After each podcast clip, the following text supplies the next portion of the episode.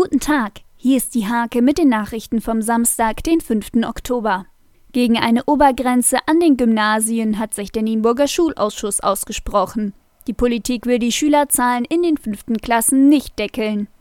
Der Stadtrat Rehburg-Lockum hat entschieden, in Rehburg wird eine Zweifeldhalle gebaut. Die Stadt muss rund 2 Millionen Euro aus dem Stadtsäckel selbst zahlen. Die neu gegründete Firma Naturwerke investiert 12,5 Millionen Euro in Steimke. Sie will dort jährlich 10.000 Tonnen Holzbriketts herstellen und 15 Arbeitsplätze schaffen.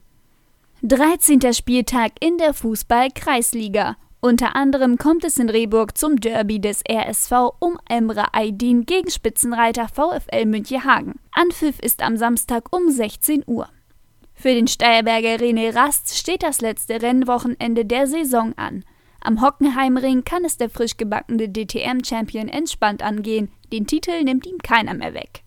Diese und viele weitere Themen lest ihr in der Hake am Samstag oder unter www.diehake.de.